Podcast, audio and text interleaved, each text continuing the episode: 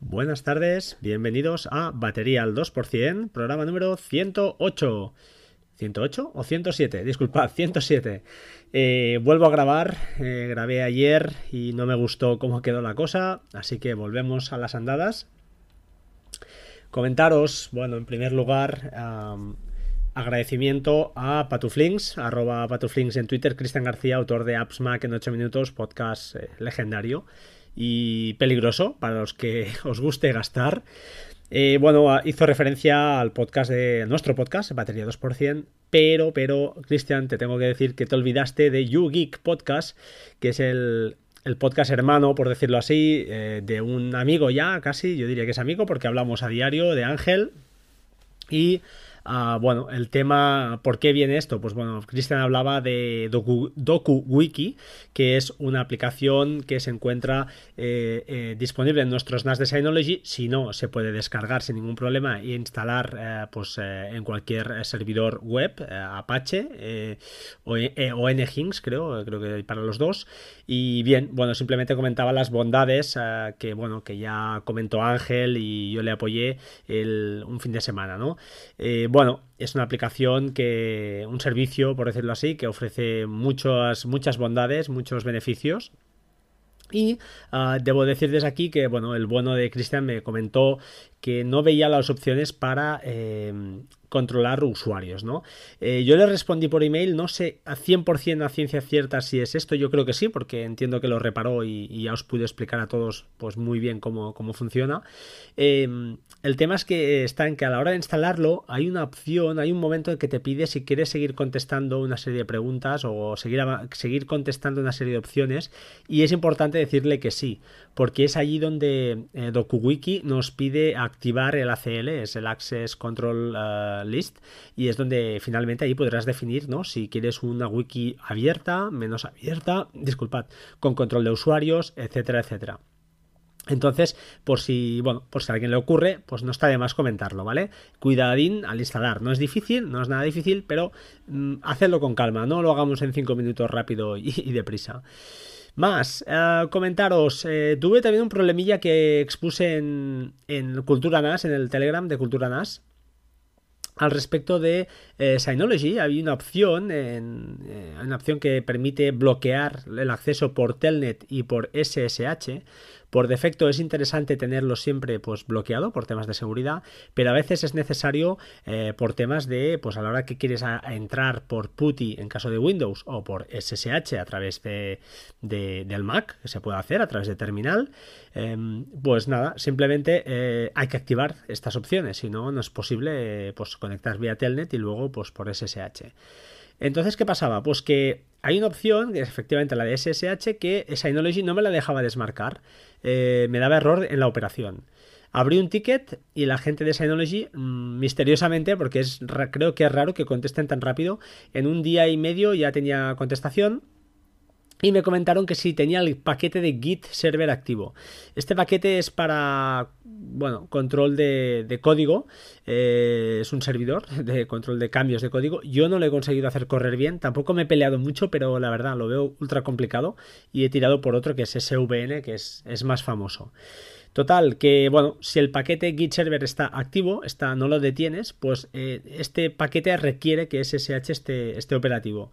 Con lo cual, pues bueno, sepáis que, eso, que es vital eh, si lo queréis detener o tener bloqueado, pues parar este paquete, que es lo que hice yo. Vale, finalmente el tema del podcast de hoy. Eh, vamos a soltar información. Piper NV, ya os hablé de él hace unos meses, creo, porque lo compré para, para Reyes o para Navidad, es, fue un regalo.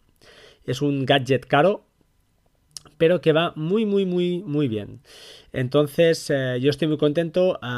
M. Angulo, ah, pues me comentó por eh, Twitter primero y luego ah, por mensaje privado hemos intercambiado algunos mensajes al respecto de que estaría interesado en uno.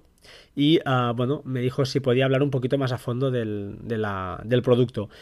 Ya sabéis que yo no soy un, un virguero explicando las cosas, pero os puedo decir que estoy muy contento con, su compra.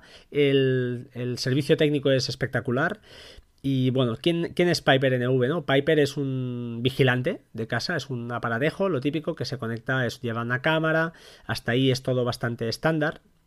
Ah, tiene pros y contras, como todos estos gadgets, ¿no? La empresa Piper, eso es lo primero que me preocupé, quería saber quién estaba detrás. Pues bueno, parece que hay una empresa que es muy importante, que se llama, y ahora no me saldrá el nombre porque lo miré y, no sé dónde lo tengo, pero lo miré, sí, iControl Networks. Es una empresa entre 200 y 500 empleados, es decir, es grande, si miras la web, es una web ya importante, ofrecen varios servicios y por lo tanto, pues bueno, ese contra que os contaré ahora o que os contaré después, pues bueno, mm, queda en principio diluido, espero, y, y espero que no me salga la cosa mal. Pros del Piper NV, pues bueno, tiene, tiene pros. Eh, es un, producto autónomo, tiene muy buena calidad, aunque es un plástico, pero lleva un soporte de, aluminio, creo, está muy bonito. En blanco queda súper disimulado en el comedor, al menos en mi casa. Eh, una, configuración fácil, una aplicación muy estable en ellos, no se cuelga. Eh, buena calidad de imagen, y ah, tiene unas baterías, unas pilas, por si se desconecta de la corriente, si estuviera pitando la sirena que lleva ah, porque ha entrado un ladrón y desenchufa, pues la sirena sigue pitando. Eso es un, un, win, ¿no?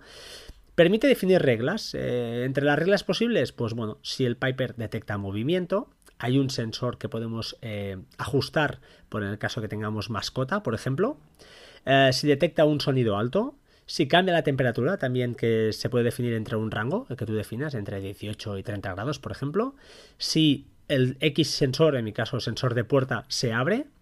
Estas son reglas, ¿no? Si pasa algo de esto, o varias cosas, te genera unos avisos que tú puedes definir, que puede ser grabar vídeo o notificarme, o incluso grabar vídeo y o notificarme con notificación push al teléfono, por email, por llamada te puedes definir un número de teléfono en la agenda que sepas que será Piper cuando te llame. Por SMS, e incluso notificar a tu círculo de confianza, que esto no es más que tú puedes definir una serie de personas que tengan no acceso a la aplicación, pero sí sean de tu círculo de confianza, con lo cual si ocurre algo van a recibir la notificación, pero ellos no tendrán acceso, por ejemplo, a las imágenes si tú no quieres. Y también una sirena. Por ejemplo, si entra alguien, si puerta se abre cuando yo estoy fuera, ahora os explicaré cómo va esto, pues que pite la sirena, que son ciento y pico de Bs, que es brutal. Señales, además, que tiene. Tiene un tema de señales vitales del hogar, que no es una Netatmo ni mucho menos, es muy muy aproximado, pero bueno, te da una imagen en gráfico aprox, eh, es cutrillo, pero funciona muy bien, a mí me gusta, ya tengo suficiente, no necesito más, que es la temperatura exterior, la temperatura interior, la humedad, el ambiente, es decir, si es brillante, si hay luz o no en la sala donde está el Piper, si hay mucho ruido y si hay mucho movimiento.